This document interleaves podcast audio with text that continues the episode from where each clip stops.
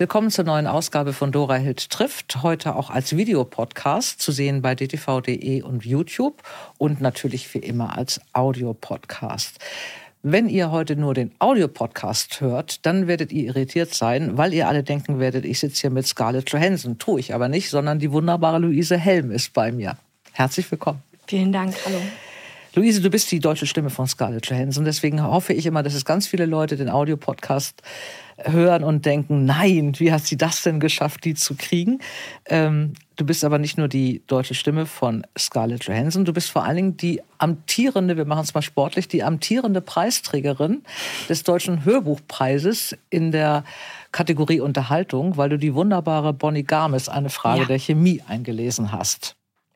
Stimmt. Ich gratuliere. Vielen, und vielen hoch verdient. Ja, habe mich auch total ähm, gefreut. Und so bin ich auch auf dich gekommen, so ein bisschen. Äh, ich habe eine Friseurin. Das mhm. ist jetzt nichts äh, Besonderes. Meine heißt Ariane. Ist vielleicht schon besonders. Und sie liest und sie hört sehr viel. Und sie hat mir irgendwann im letzten Herbst, als ich da war, erzählt, was sie alles im Urlaub gehört hat. Mhm. Und ich war etwas irritiert, weil sie die Titel aufgezählt hatte.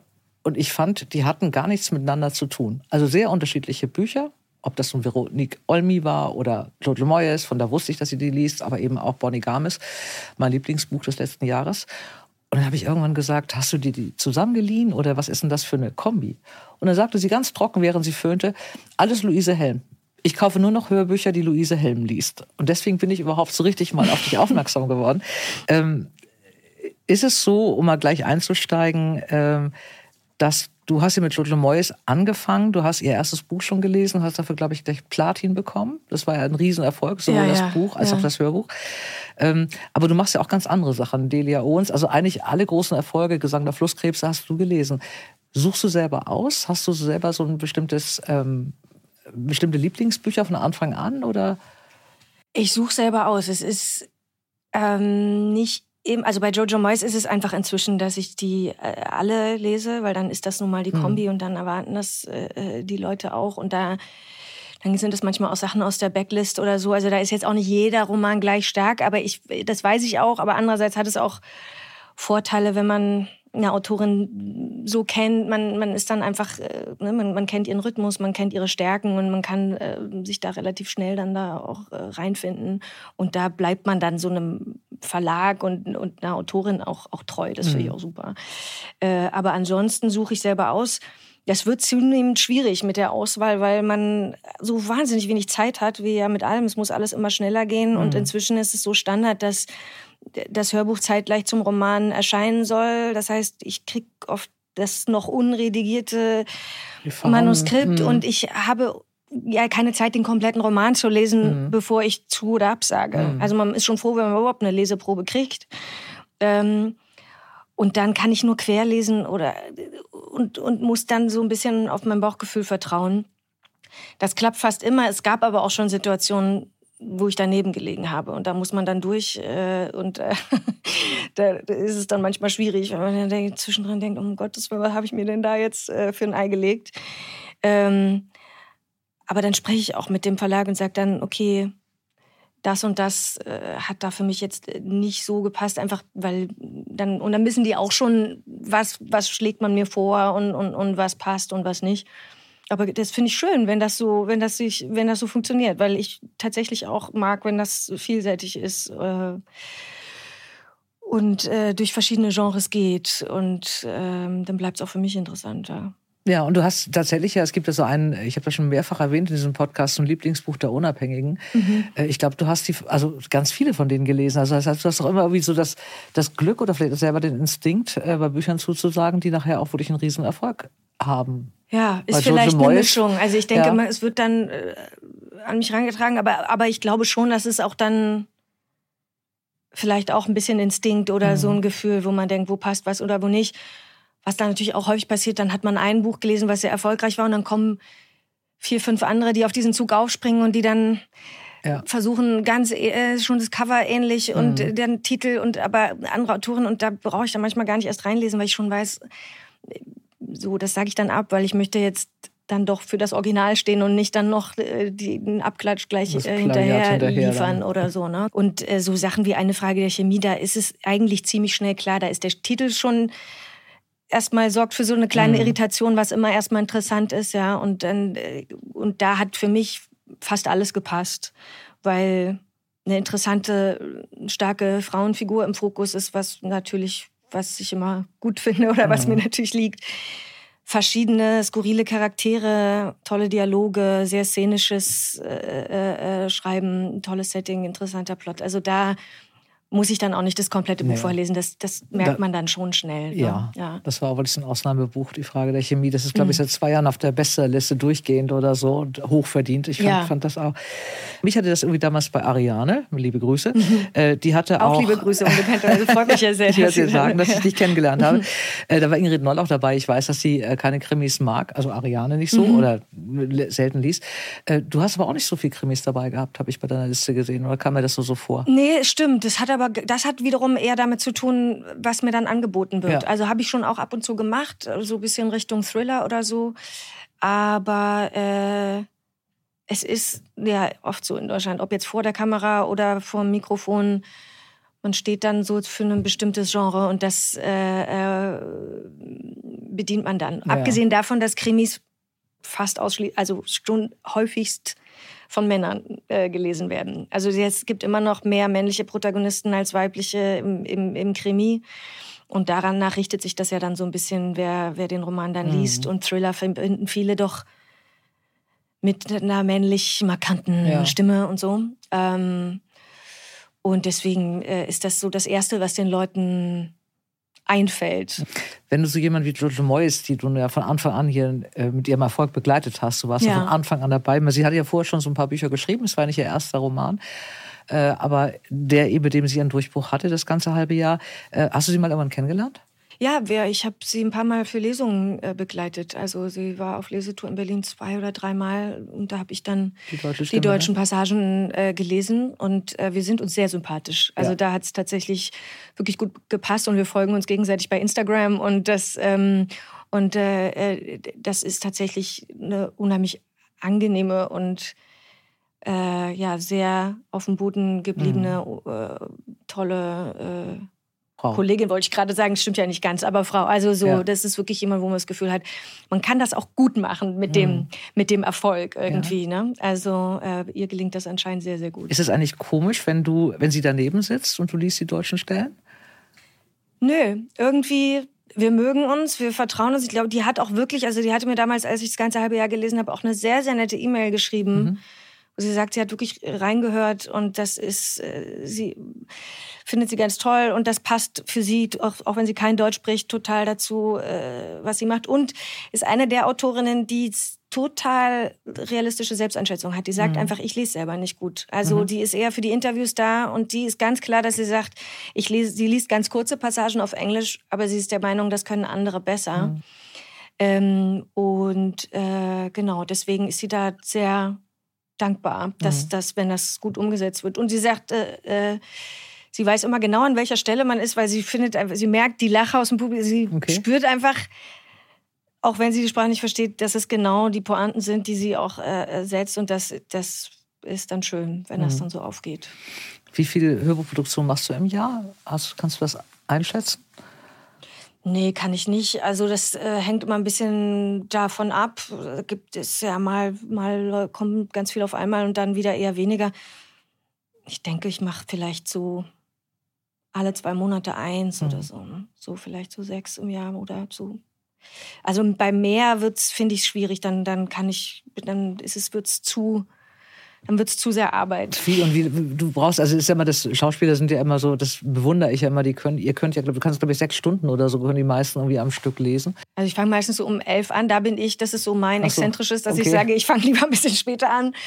Ich habe auch einen Hund, das heißt, ich will dann lieber vorher noch eine Runde spazieren und äh, zu früh morgens äh, habe ich noch nicht die Stimme ja. und noch nicht den, Ko also ich brauche immer eine Weile wach schon, bevor ich dann so, so einsteige und ähm, also fange ich entspannt um elf an und mache dann meistens so bis 18 Uhr oder sowas mhm. in dem Dreh. Und wie viele Tage brauchst du für eine Jojo Moyes, die letzte jetzt zum Beispiel? Zwischen sechs und sieben Tagen, würde ich sagen. Also ich lese so um die 90 Seiten am Tag. Mhm. Also. Was ich echt viel finde. Das also, finde ich schon. Ja, aber, äh, aber auch da denke ich, das ist da ist sie da. Es gibt auch andere, die lesen viel mehr und das sind dann sehr äh, routiniert und sehr schnell sprechen. Mhm. Es gibt mhm. aber auch andere, die lesen viel weniger. Mhm. Am Ende, finde ich, sagt das relativ wenig aus über irgendwas. Also das, das ist einfach nur eine Typfrage, ähm, wie lange man am, und es, am meisten ist es die Konzentration. Also mhm. dieses wirklich, dass, es, dass man nicht wegdriftet und dann irgendwann nur noch Schönsprechen macht, sondern dass man wirklich im Kopf also Drin alles ist, da ja, genau. vor sich sieht. Ja, in dem ja. Moment, wo ich spüre, das rutscht mir weg, dann breche ich auch ab. Mhm. Aber auch da kommt es wieder darauf an, dass man vorher gut auswählt. Also je mhm. besser die spannende die Geschichte ist, desto mehr bin ich auch dran. Und wenn es sehr redundant wird, dann ist es natürlich auch anstrengend, dann brauche ich auch länger. Mhm. Also. Bis du zwölf warst, wolltest du Selbstschriftstellerin mhm. werden. Deine Mutter ist Buchhändlerin ja. oder war Buchhändlerin. Ja. Und dein Vater hat dich mal mit zur Arbeit genommen. Das war dann das Problem. Gunnar Helm, dein Vater, war auch Synchronsprecher und Schauspieler und du bist mit, mit ihm zur Arbeit gegangen, nicht mit deiner Mutter. Hat das einen Einfluss gehabt auf deine äh, dann doch Karriere als Schauspielerin und Synchronsprecherin? Ja, na, es wäre ja Quatsch zu sagen, es hat keinen Einfluss gehabt. Mit Sicherheit hat es einen Einfluss gehabt, weil ich habe ja in, da schon in dem Beruf gearbeitet. Ich habe bis ich zwölf dachte, habe ich ja eben irgendwie immer die Vorstellung gehabt, Schauspieler ist mein Vater ja schon, also mhm. muss ich was anderes machen. Ich wusste nicht, dass man das das, Beides. Das gleiche machen. Ich wusste gar nicht, dass das überhaupt, äh, ist ja natürlich im Gegenteil. Also es ist eher häufig, dass man das übernimmt, was der Vater macht mhm. oder die Eltern oder so. Ähm, aber ich habe immer gedacht, nee, jetzt muss ich mir ja was Eigenes äh, ausdenken. Aber das war nicht die erste Wahl, weil das hatte jetzt nicht, das gab es ja schon. Also das mhm. war, es hatte nicht diesen, Besondere. Ja, also das mhm. war so ein normaler Beruf. Das war halt mhm. das, was mein Vater macht und das äh, ist ja auch ein normaler Beruf. Es hatte aber nicht diesen oh, Schauspieler, so dieses dieses mysteriöse und, mhm. und glamouröse, wie es für die meisten Menschen sich erstmal äh, äh, darstellt, so, mhm. ne? sondern das war Arbeit und das hat mir auch Spaß gemacht. Aber ich hatte immer gedacht, ich muss was machen, was ganz schwierig ist. Wenn was zu leicht ist, dann dann äh, ist es ja irgendwie keine Arbeit. dann ist es ja ein, ein Hobby oder so. Und dann habe ich aber, ich war als Kind sehr, ich hatte sehr, sehr hohe Ansprüche an mich und ich habe als Kind wahnsinnig viel gelesen, viel mehr als jetzt. Mhm. Und habe irgendwann, und habe auch viel geschrieben als Kind. Und irgendwann habe ich mit zwölf entschieden, dass ich nie so gut werde schreiben können, wie ich gerne lese. Also, dass ich meinem eigenen Anspruch wahrscheinlich nicht gerecht werden das werde. Das hast du schon gewusst. Das war dann, habe ich gedacht, wenn ich nicht die Beste werde, dann brauche ich gar nicht erst anfangen. Dann, okay. dann lieber Schauspielerin, da habe ich vielleicht eine Chance. Da wirst du die Beste, da warst du ja noch ganz sicher, oder? Ja, es ist natürlich, ja, jetzt äh, gucke ich da und finde das sehr, sehr lustig, wie ich da, aber ich habe das sehr, sehr ernst genommen alles. Ja. Also ich war, glaube ich, was das betrifft, viel ernster damals, als ich es heute bin. Ich bin Gott sei Dank äh, ein bisschen entspannter inzwischen. Ja, das ist vielleicht ein bisschen die Erfahrung, die man gemacht hat, dass man vielleicht, also es gibt ja nicht die Beste im Schauspiel. Nein, so, und es ne? darf Spaß machen. Also das ja. ist eine gute Sache. Das kann auch jemand ja, anderes machen. Ja, ja genau, das können alle, da gibt es für ganz viele Platz auf jeden Fall. Ja. Du bist äh, die deutsche Stimme von Scarlett Johansson, glaube ich, seit 2006, das ist schon wahnsinnig lange. Ne? Ich wüsste es jetzt nicht, also, aber es ist seit Matchpoint von, von ja. Woody Allen und das ist schon echt lange her. Also vielleicht sogar länger als 16 Jahre, ich weiß es nicht genau. Aber ja, es ist auf jeden Fall eine ganze lange Zeit, ja. Sienna Miller hast du auch noch mit äh, gemacht, mhm. Megan Fox, es gibt eine ganze Menge. Ist es dir schon mal passiert, dass du hin, hinter irgendjemandem jemandem sitzt? Mir ist das nämlich mal passiert, bei einer Synchronstimme, dass hinter mir jemand saß in einem Restaurant und ich habe den ganzen Abend überlegt, woher ich die Stimme kannte und drehe mich irgendwann um. Da, mir fiel es dann ein, es war eine Schauspielerin, mir fiel es ein und ich drehte mich um und es war natürlich jemand ganz anders, weil es die deutsche Stimme war. Ist dir das schon mal passiert? Das ist mir ja, bei jemand anders? Da, nee, oder dir, bei, bei dir, dass jemand denkt, ich kenne doch ihre Stimme von irgendwoher oder so. Oder ist es so, dass diese Studiostimme tatsächlich so anders ist äh, in echt? Beides. Also, naja, nee, im Alltag passiert es eher selten. Mhm. Das ist doch so, dass, die, dass es anders ist. Äh, aber wenn am am Telefon oder beim Lesen oder also es kommt immer, es ist dann so ein Aufblitzen, wo dann mhm. Leute im Moment mal kurz äh, äh, und dann so eine Irritation stattfindet. Ähm, aber es kommt immer darauf an, woher. Also das Hörbuch ist natürlich dadurch, da verbringen Leute eine sehr lange Zeit mit der eigenen Stimme und das, da ist so ein neues Publikum dazugekommen und jemand, der ein Hörbuch hört, der verbringt viel mehr Zeit und ist so fokussiert auf die Stimme. Genau. Mhm. Das kommt tatsächlich häufiger vor. Beim Synchron ist man so durch das Visuelle geleitet, dass die Leute das selten so getrennt äh, wahrnehmen. Mhm. Also wenn man dann anders aussieht, das, das kriegen dann viele gar nicht zusammen. Wobei neulich habe ich es auch gehabt bei einem Dreh, dass dann äh, eine junge äh, aus, aus, der, aus der Crew äh, äh äh, eine junge äh, Regieassistentin oder so, die kam dann zu mir und war so, sag mal, sprichst du Scarlett Johansson? Also die hat es auch dann ja. richtig zugeordnet, ähm, weil sie diese, so ein Marvel-Fan ist und eben diese ganzen Superheldenfilme alle guckt. Dann kommt es natürlich auch darauf an, dass jemand die auf Deutsch guckt. Heutzutage gucken viele Leute die Filme ja auch im Original und so. Da sind diese, da, da haben, ich habe das Gefühl, haben die Synchronstimmen gar nicht mehr so einen Stellenwert, wie das ähm, früher war. Also wo man Glaubst du? Das also, also es ist eine Typfrage. Ja. Ich, also in meinem Umfeld, mich selber eingeschlossen, mhm. gucken eigentlich fast alle nur äh, die Originalfassung. Mhm. Und in mhm. Berlin kann man die natürlich auch im ja. Kino überall, auch im Original mit Untertiteln sehen. Und dann gibt es andere, die gucken die nur synchronisiert. Aber das, äh, ja, da kommt es dann immer so ein bisschen drauf an. Mhm. Also ich, bin passiert auch ganz oft, dass Leute sagen, ach echt, Scarlett Johansson? Und dann fällt denen selber erst auf, ach so, ich habe die ja noch nie auf Deutsch gesehen, keine mhm. Ahnung. Also, ne, so. Mal Stichwort Synchron. Äh, ich, du hast, ich habe ein Interview von dir gesehen und da hast du so ein bisschen erzählt, äh, wie das bei Synchronarbeiten läuft. Das war, glaube ich, mit einem Fach, äh, Fachpublikum, mhm. ja, in einem Interview. Da kam das Wort Xen mhm. vor. Wenn ich das richtig verstanden habe, heißt das, das ist dann, man X dann, wenn man allein in einem Studio ist, obwohl man mit einem Partner einen Dialog hat. Der ist aber nicht dabei. Genau, Stimmt das, das ist eigentlich der Standard mittlerweile. Also ich bin ja doch so alt, dass ich schon äh, äh, noch zu sehr, sehr analogen Zeiten ähm, das angefangen habe mit mhm. dem Synchronisieren. Also das, ich habe 89 das erste Mal äh, im Studio gestanden. Weißt du noch, was das war? Ähm, definitiv kein Kinderfilm, das weiß ich noch. Also es war immer so, extrem gruselige Sachen, die dann auch, wo sie dann versucht haben, das äh, so zu schneiden oder dann mich da so bei den ganz schlimmen Sachen so ein bisschen äh, äh, rauszuhalten oder so. Es war, war eher so Richtung äh, Horror-Thriller oder sowas. Ähm, aber was das war, also das könnte ich jetzt, könnte ich jetzt nicht mehr herleiten. Hast du aber verstanden, wie alt warst du da? Hast du fünf. verstanden? Fünf. fünf. Und hast ja, ja. verstanden, was du da gesagt hast? Ähm, ich musste das komplette Vaterunser auswendig lernen, das weiß ich noch. Ich bin natürlich als Ostkind da nicht sehr firm gewesen, was jetzt äh, Mit fünf Gebete wäre ich auch als Westkind nicht firm gewesen. Aber ich konnte äh, mir immer gut Sachen mehr. Ich habe, ähm, ich konnte sehr, sehr früh sprechen und sehr gut sprechen. Mhm. Also das war, äh, ich glaube mit zwei oder so war schon eigentlich, heißt es in verschiedenen Zeitformen und äh, äh also Genau. Ganze Wörter, ganze Sätze. Ja, ja, ja. Also in, in komplexer Grammatik auch und so. Und das äh, hat mich auch immer sehr frustriert, wenn dann Kinder waren, die äh, waren einen Kopf größer als ich und waren schon vier und äh, konnten nicht sprechen. Das hat äh, ich sag, ich habe immer versucht, die so zu motivieren, weil ich das kann doch nicht sein. Äh, und deswegen mit fünf, ich konnte zwar noch nicht lesen, aber ich konnte mir sehr, sehr mhm. schnell und sehr gut Dinge merken. Also, dann spricht jemand vor und du wiederholst das dann. Spricht jemand vor, mhm. steht jemand hinten, man steht auf so einem Treppchen, damit man rankommt ans mhm. Mikrofon und dann wird man von hinten so auf die Schulter getippt, dann, damit man weiß, wann man loslegt. So konnte ich das lernen. Also das war mhm. eigentlich die Ausbildung. Man hat gemeinsam vor dem Mikrofon, wenn man einen Dialog hatte, dann stand man nebeneinander am mhm. Mikrofon weiß ich gar nicht mehr, vielleicht auch hatte jeder ein Mikrofon, man hat aber auch teilweise ins gleiche Mikrofon gesprochen.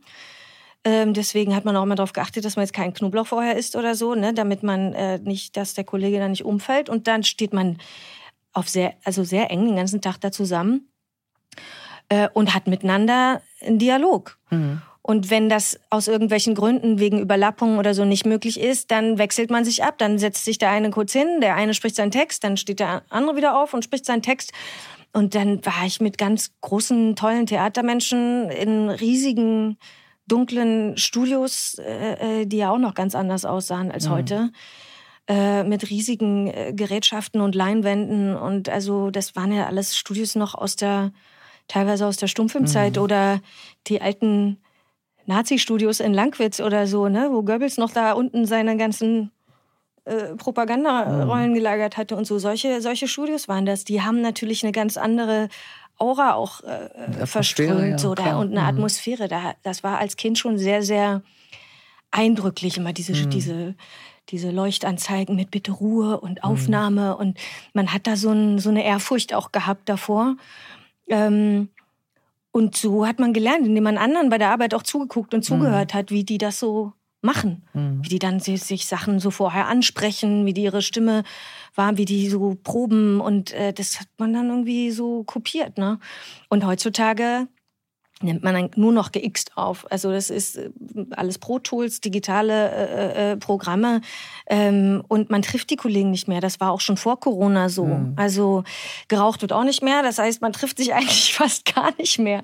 Ähm, und das weiß ich auch nicht, wie das die jungen Menschen, die jetzt so nachkommen, wie die das so machen, wie die das, wie die das lernen. Weil mhm. eine richtige Ausbildung dafür gibt's meines Wissens her nicht. Also so mhm. eine reine Synchronausbildung.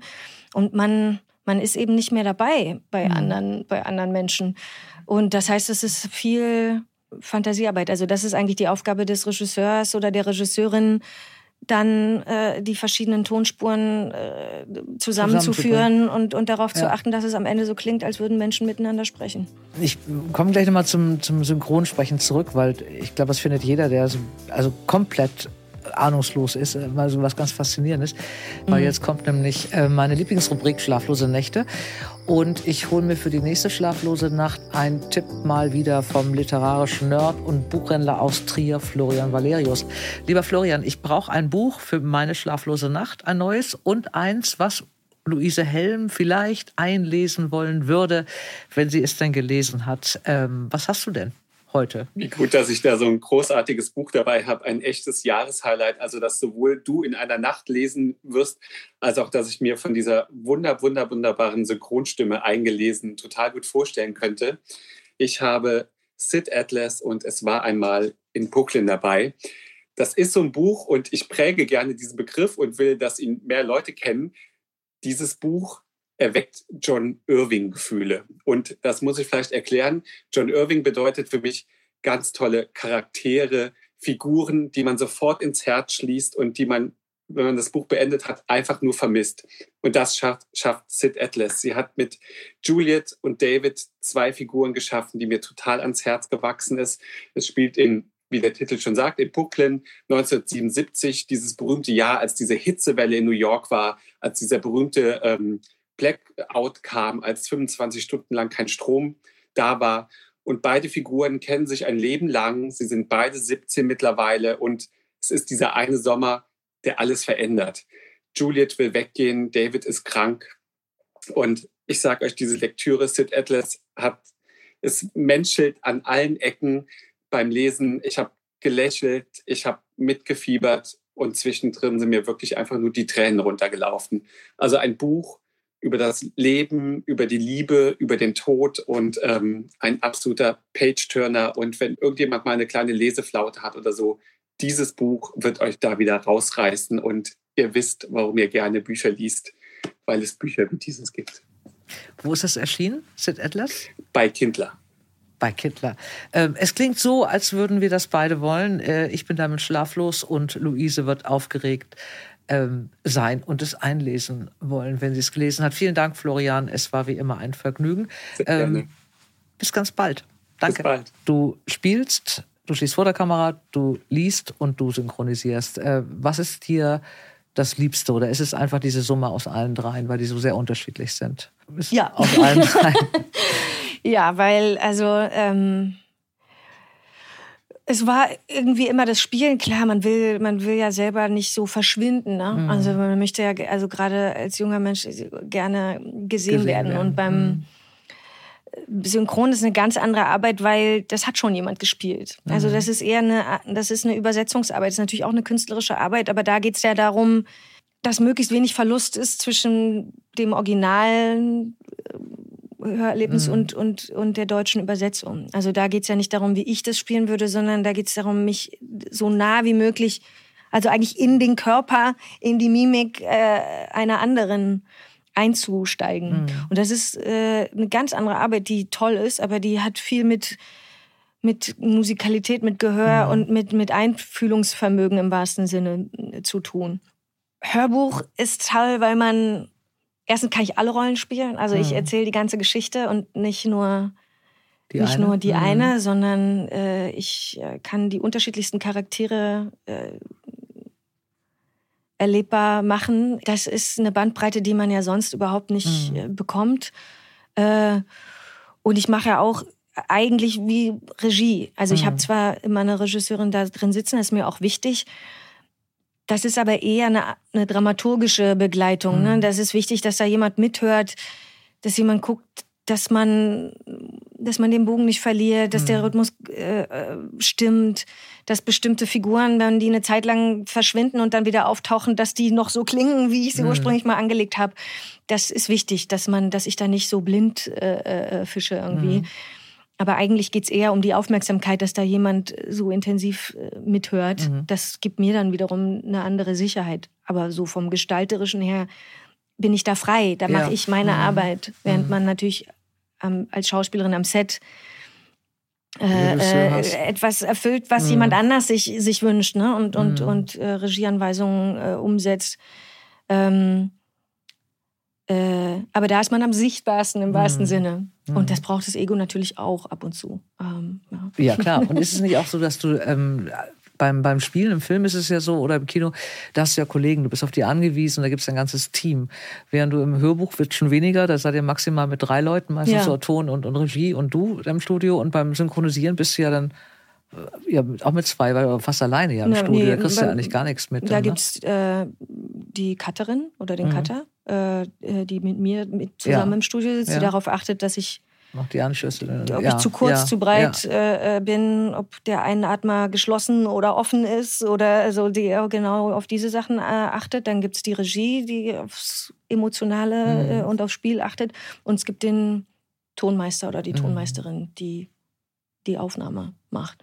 Also sind wir mindestens zu viert. Zu viert. Ähm, und beim Hörbuch zu dritt eigentlich auch zu viert, weil ich meinen Hund immer mit dabei habe. Macht dein Hund überhaupt keine Geräusche, wenn er da neben dir liegt?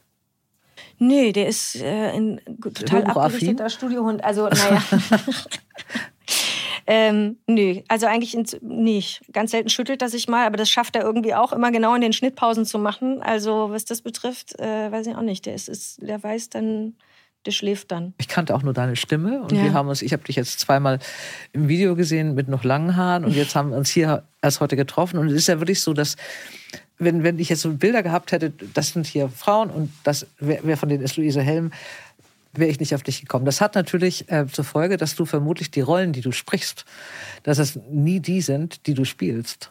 Nee, da sagst du was. Oder? Also das ist, es ist so.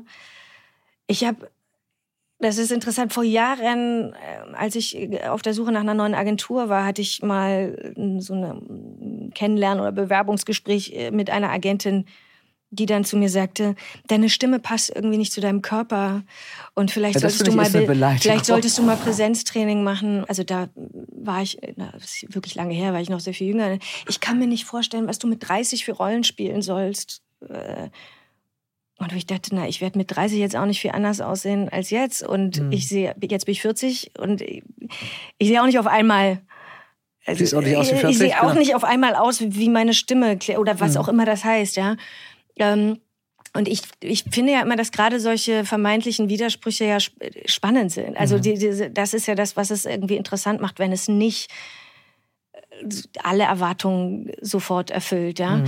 Ähm, und das ist aber tatsächlich was, was mir oft im Weg gestanden hat, mhm. dass ich einerseits so jung aussehe und dann aber so eine so eine so eine Reife in, auf einer anderen Art und Weise habe, wo mhm. du dann so wie man sich diese Frauen um die 40 vorstellt, das, da passe ich dann irgendwie nicht rein. Aber für die jüngeren Figuren habe ich dann irgendwie nicht diese, diese Leichtigkeit, diese Unbedarftheit, die man sich dann so vorstellt es, es, es hat immer nicht gepasst. Mhm. Ne? Und das, äh, das ist tatsächlich so, dass ich deswegen beim Sprechen gefühlt viel freier bin, mhm. weil ich nicht, äh, ah, ich habe mir die irgendwie anders vorgestellt. Also das fällt halt weg, ja. diese, diese Ebene. Mhm. Ne? Und mhm.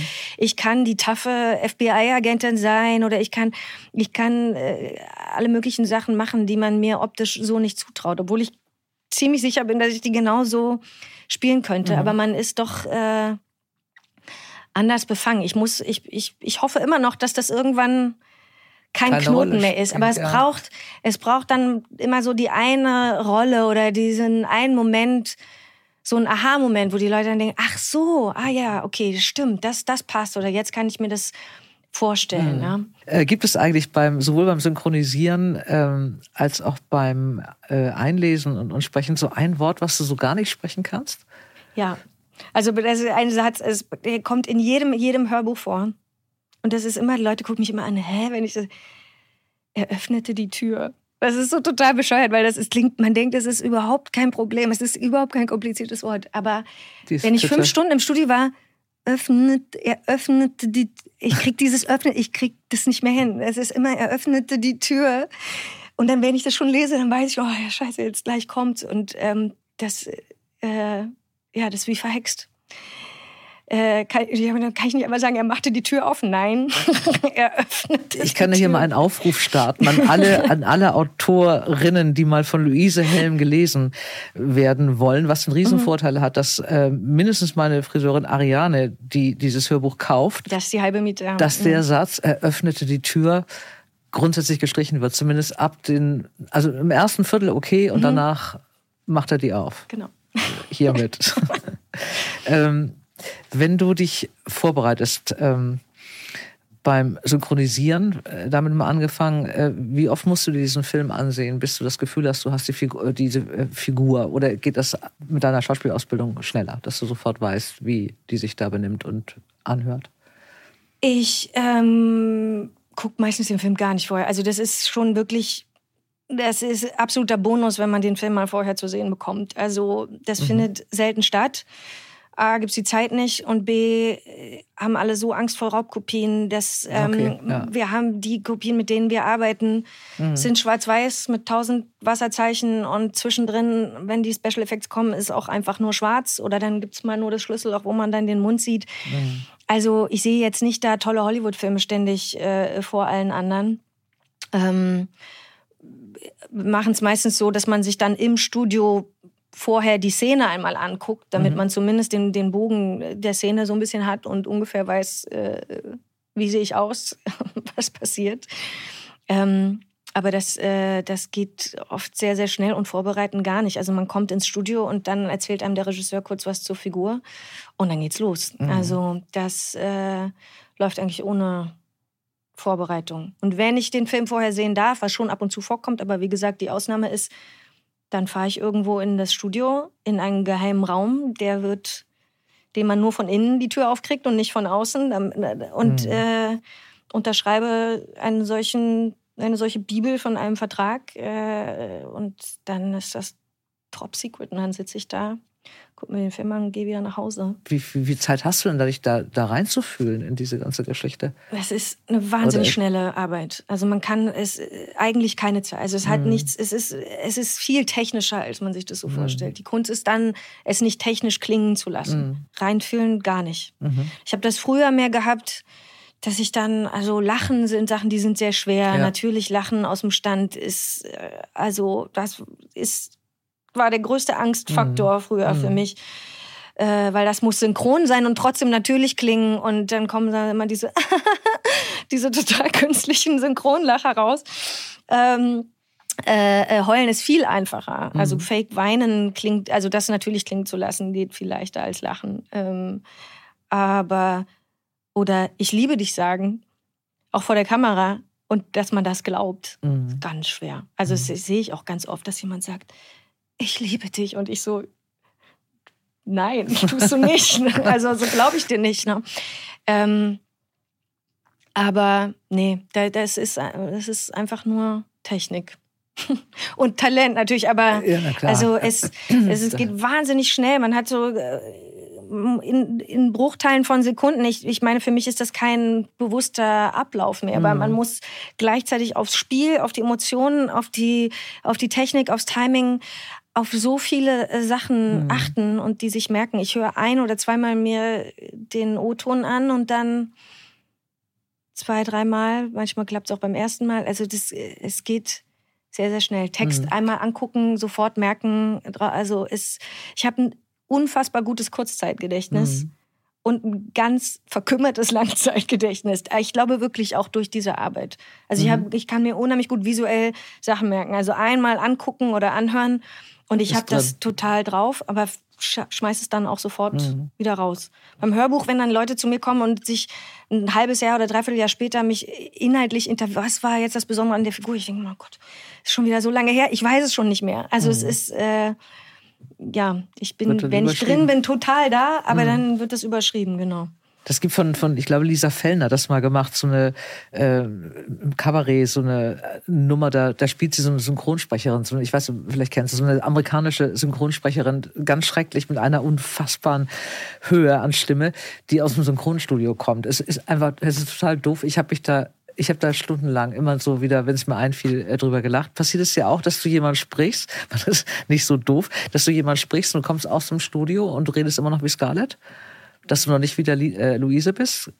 Oder bist du sofort, ist das für dich so Job, dass du hier Scarlett Johansson hast und danach ist es Luise und es hat ja, es ist eine andere, also du redest ja anders als äh, wenn ja, du sie aber es ist eben nicht, dass ich mir das vorher so, ich habe jetzt nicht meine Scarlett, die ich mir dann so anziehe oder die ich dann so parat habe, sondern auch da, die ist ja nun eine der eher wandelbareren mhm. Schauspielerinnen, ist ja nun auch nicht immer so, aber die ist auch sehr unterschiedlich in ihren verschiedenen Figuren. Mhm. Und ich gehe da jedes Mal wieder, fange ich da bei Null an und, und gucke, was, was spielt sie in dem Moment und mhm. was macht sie da. Und dann äh, versuche ich das nachzuspüren. Mhm. Ähm, aber ich kann das dann nicht mehr herstellen ohne Bild mhm. oder ohne, also okay. wenn ich dann raus mhm. bin, ist, ist es, ich hatte das einmal äh, äh, bei, bei einer Figur, Happy Go Lucky hieß der Film oh, wie jetzt die Schauspielerin heißt, die habe ich danach leider nicht mehr gesprochen. Aber das war so eine spezielle Figur, die unfassbar schnell spricht und die war so gegen meinen intuitiven Rhythmus. Also wenn jeder Mensch einatmen würde, atmet die aus und die und und spricht im Lachen und hat einfach so eine völlig so die ist die ganze Zeit so drüber, dass es eigentlich anstrengend ist und trotzdem liebenswert, mhm. aber so eine total durchgeknallte einfach. Und bei der war es so, dass ich mir den Film auch vorher angeguckt habe und ich dachte, das kann man eben nicht mal eben so. Das ist mhm. so eigen. Die hat auch eine ganz andere Art, sich zu bewegen und so. Da kam auch die Stimme so aus dem Körper. Ich, da habe ich wirklich, da habe ich mich sogar anders angezogen, ohne es zu merken. Aber der, der äh, äh, Aufnahmeleiter begegnete mir im Gang und sagt so, wie siehst du denn aus? Hast dich schon verkleidet? Also da war das tatsächlich ja. mal so, dass ich so dass ich schon anders gegangen bin und äh, irgendwie versucht habe, ich musste diese Figur in mhm. mir erstmal finden, um mhm. das sprechen zu können. So. Äh, das ist toll, das sind aber das sind Ausnahmen, das sind mhm. besondere Herausforderungen, wo das tatsächlich mal so ist. Aber in den meisten Fällen ist es nicht nötig.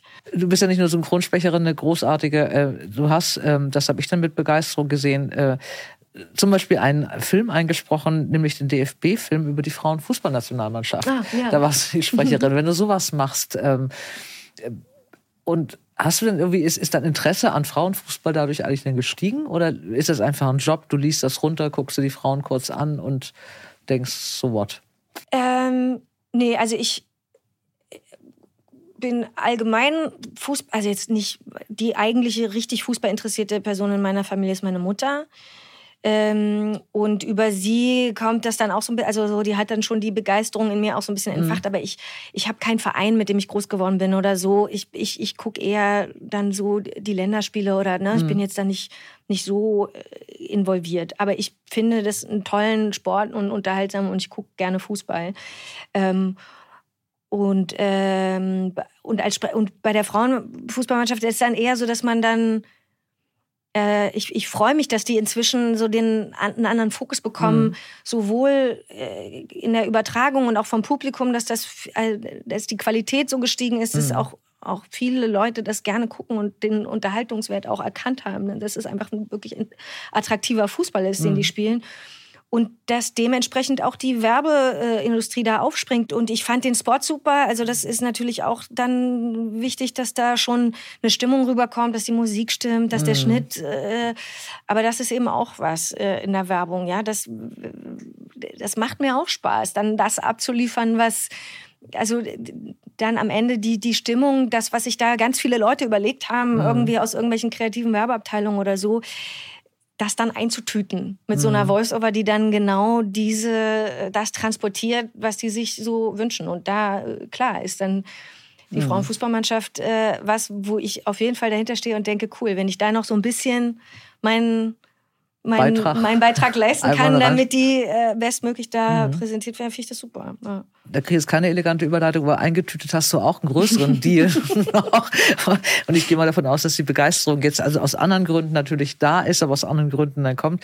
Du bist die neue Stimme von VW. Mhm. Und äh, Autokonzerne lassen ja alle Werbespots, die wahnsinnig aufwendig gedreht werden, wo ein irres Geld in diese Imagefilme gesteckt wird und alles drumherum. Äh, erfahrungsgemäß und seit 100 Jahren und weil sie so richtig finden, immer von Männern sprechen. Ja. Und du bist das erste Mal, hat jetzt VW auch noch eine Frau. Wie überrascht warst du, als das Angebot kam von VW?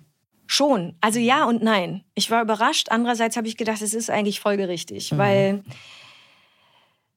die, sahen, die waren genau auf dem Umschwung, zum, wo klar war, okay, das geht jetzt alles Richtung Elektro. Mhm. Die haben natürlich auch ihre Skandale äh, gehabt. Die mussten auch, ein, das Was war einfach Image notwendig, machen? einen Imagewechsel ja. zu vollziehen. Und das war mhm. ganz interessant, auch am Anfang, dann, wie, ist ja ein Riesenkonzern. Dann dauert, mhm. dann gibt's die Werbeleute, die stellen sich da tolle Sachen vor, aber dann gibt's irgendwelche Vorstände, die sind da vielleicht noch nicht so ganz überzeugt. Und mhm. dann das sind so, so, so viele Menschen, die da irgendwie in verschiedensten Entscheidungsträgerrollen sitzen. Es war auch für mich neu zu sehen, wie, mhm. wie lange das auch dauert, bis da bestimmte Sachen abgesegnet werden oder so. Also für, als Außenstehender überhaupt nicht nachzuvollziehen. Aber das ist einfach, ja, ein, ein, ein Riesenapparat dann war es am Anfang, ja klar, es ist jetzt irgendein Familienvan oder so zu verkaufen, ist das eine. Mhm. Aber wenn dann, wie von dir eben angesprochen, der SUV oder die Nutzfahrzeuge kommen, dann heißt es halt, ja, aber das muss dann schon noch, äh, der, und das, am Anfang hatten sie das dann immer noch so zweigleisig. Okay, das macht dann der Mann. Und dann hatten sie einen Spot, der war schon von einem Kollegen gesprochen, so der SUV zum Beispiel, ne? Mhm. dann ist dann der, der graumelierte Typ, der fährt so schick nachts über die mm, Autobahn. Alles ist so ein bisschen, so ein bisschen kernig und so schön über die und dann und der Slogan war irgendwie dein Weg, dein SUV oder so, ne? Und das war halt immer so der Mann, der mhm. so alleine, der alleinsame Wolf, der so unterwegs Wüste, ist. Genau, so, ne? ja. mhm. Und die haben halt gedacht, das muss ja ein Mann sein. Und dann haben sie den gleichen Spot, so wie er war, einfach nochmal mit mir aufnehmen lassen. Dein Weg, dein SUV. Und auf einmal kriegt das aber so eine, so eine Entspanntheit ja. und sowas schlank. Also es, es wird irgendwie eigentlich wird es interessanter, mhm. eigentlich wird es mhm. besser, so ne? Oder was heißt besser? Aber es, es funktioniert genauso nee, gut. Ich fand es erstaunlich. Ich habe auch den Spot gesehen, ja. also ich habe den wirklich im Kino gesehen. Mhm. Ich wusste nicht, dass du das bist, mhm. Stimme, aber ich fand das, ich war völlig perplex und und habe das erste Mal gedacht, äh, will schon gut gemacht. So dieser Spot. Ja, und, und es, glaube, es, es sind unsere Gewohnheiten. Und ich finde das so wichtig, ja. das zu durchbrechen. Dass das Gleiche ist, als zum ersten Mal eine Frau ein DFB, also ein, ein Fußballspiel kommentiert, hat. Ja. Und was haben die sich ins Hemd gemacht mhm. und was mhm. haben sich Leute aufgeregt?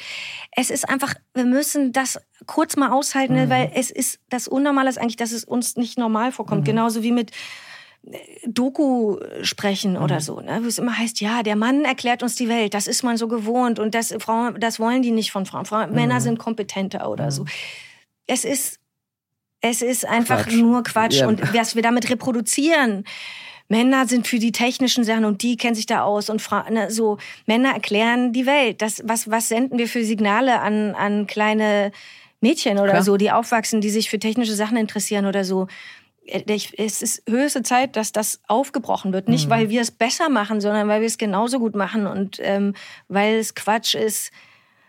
Mein Vater näht super gut und, mhm. äh, äh, und, und liebt Handarbeiten und so. Das ist und das ist dem auch das warum nicht? Also mhm. so, der kann das besser als als ich. Meine Mutter interessiert sich für Fußball dass alle sollen alles dürfen und mhm. machen. So, fertig. Also ich kenne das gar nicht anders. Wir hatten das Thema überhaupt nie. Also wie gesagt, ich bin habe einen Bruder in der Mitte, wir sind zwei Schwestern. Oben und unten und in den mittleren, der mhm. mittlere ist eben der, äh, mein Bruder. Es war dasselbe. Also meine ja. Schwester ist bei uns diejenige, die mit der Bohrmaschine umgehen ja. kann, weil die halt mehr zugehört hat bei meinem Vater. Mein Bruder ist gelangweilt. Wir hatten das Thema gar nicht. Ich glaube, das ist diese Selbstverständlichkeit, die es schon mal gab. Also in der ich Kindererziehung, die ja, gab ja. es ja schon mal. Ja. In vielen Dingen geht es überhaupt noch nicht, da muss noch viel passieren, aber in ganz vielen Dingen ist es, glaube ich, schon in diesen normalen Abläufen, im normalen Familienleben sind wir, glaube ich, gar nicht so Eben. weit also, zurück. Man ist, ist oft aber dann so hinterher. Also wichtig ist ja einfach nur, das einmal zu durchbrechen, damit es dann auch wieder wurscht ist. Aber, aber nicht, dass das sich so automatisiert, genauso mit der gendergerechten Sprache. Ich, äh, manchmal gender ich, manchmal nicht. Ich finde diese ganze Hysterie um dieses Thema äh, äh, bezeichnend. Die zeigt ja eher, dass man äh, da so einen Nerv trifft. Aber ich glaube schon, dass da was dran ist, wenn man immer nur vom Ärzten spricht, dass dann Leute im Kopf eher Männer vor sich sehen mhm. oder so. Oder das Feuerwehrmann, so heißt der Beruf. Mhm. Dass es auch Feuerwehrfrauen gibt, daran denken eben die wenigsten. Mhm. Und als Kind weiß man vielleicht gar nicht, dass man auch als Mädchen Feuerwehrmann oder Feuerwehrfrau mhm. werden kann oder so, ja. Und dass man das ab und zu mal mitdenkt und mal so ein bisschen aufbricht, finde ich total in Ordnung, ja, ohne dass da jetzt, äh, dass das jetzt schlimm ist, wenn man es mal nicht äh, macht oder oder, ne, aber aber was, was glaube ich, da gibt es Statistiken zu, dass wenn das immer so gemacht wird und man bestimmte Eigenschaften immer nur traditionell Männern zuordnet, mhm. äh, äh, wird der Zugang für Frauen, der selbstverständliche, sich darin auszuprobieren oder gerade eben für Mädchen im Aufwachsen mhm. erschwert. Mhm. Und das wäre und umgekehrt natürlich genauso, ob es jetzt Erzieher sind oder so, auch da oder in der Pflege oder so mhm. braucht man genauso auch, auch, auch Männer wie Frauen oder so. Mhm. Ähm, das ist einfach wichtig, dass Menschen da sich nicht behindert fühlen in, in dem, wie sie sich selber ihr Leben gestalten oder ja. wo sie sich selber überhaupt sehen oder was sie sich für sich vorstellen können. Und je freier wir da insgesamt werden, umso besser für alle, denke mm, ich irgendwie. Mm. Aber ich könnte jetzt noch ganz lange ja, äh, mit dir, auch. Luise. ähm, was, äh, wo bist du gerade dabei? Darfst du das sagen? Gibt es ein neues Projekt, was du hast? Ich bin also jetzt erstmal gerade wieder entspannt. Ich hatte einen sehr vollen März, hauptsächlich mit Drehen. Und das war aber spannend, weil das war, da sind beide Welten zusammengekommen. Ich war zwar am Set, aber nicht vor der Kamera, sondern ich habe nur, also die ist, ist äh, ein One-Location-Thriller. Das heißt, äh, die Kollegin äh, spielt komplett alleine, also ist eingesperrt in einer Situation, möchte ich noch nicht verraten, und telefoniert. Unter so. anderem mit einer Polizistin, die sie versucht, äh, da rauszulotsen. Und äh, die habe ich gespielt aber natürlich nur akustisch gespielt. Nur die Stimme. Die Kollegin hatte einen Knopf im Ohr und ich war äh, in einer Kabine direkt dort am, im Studio äh, mhm. vor Ort äh, äh, eingebaut. Ähm, und äh, das war spannend, weil das war irgendwie, das hatte ich so auch noch nicht, dass mhm. man einerseits am Set ist und spielt, aber irgendwie trotzdem nicht zu sehen ist. Und so ein bisschen ist es wie Hörspiel, aber dann auch nicht. Und da bin ich selber total gespannt drauf. Äh, das fand ich toll, dass der Regisseur, dem war wichtig, das eben nicht hinterher im Studio mhm. zu machen, sondern dass wir eben nicht gext sind, sondern tatsächlich live miteinander ja. einen Dialog führen. Äh, und da bin ich total gespannt, ob das am Ende so funktioniert, wie wir uns das alle wünschen. Das wird aber eine, eine Serie für einen Streamer und das dauert, okay. glaube ich, noch ein bisschen, bis die rauskommt. Ich danke dir sehr, es war sehr schön mit Fand dir. Ich auch. Vielen, vielen Dank für die Einladung. Das war äh, für die, die uns Audio gefolgt sind, nicht Scarlett Johansson, sondern es war ihre deutsche Stimme, die wunderbare Luise Helm. Für alle, die sich davon überzeugen wollen, äh, diesen Podcast gibt es auch als Videopodcast zu sehen auf der Seite dtv.de und bei YouTube. Ich bedanke mich, ich wünsche euch schöne Zeiten. Es wird Frühling. Bis bald, eure Dora. Maxim Leo und Jochen Gutsch sind seit Ewigkeiten befreundet beide erfolgreich als Autoren, zusammen richtig erfolgreich. Sie haben mit sprechenden Männern angefangen und haben mit Frankie aufgehört und wir reden über Alterspubertät, Berufsjugendliche, Männerreisen und vor allen Dingen Männerfreundschaft. Und auch den Podcast könnt ihr als Videopodcast sehen bei dtv.de oder auf YouTube und hören wie immer an dieser Stelle. Dora Held trifft. Ein Podcast von DTV Audio.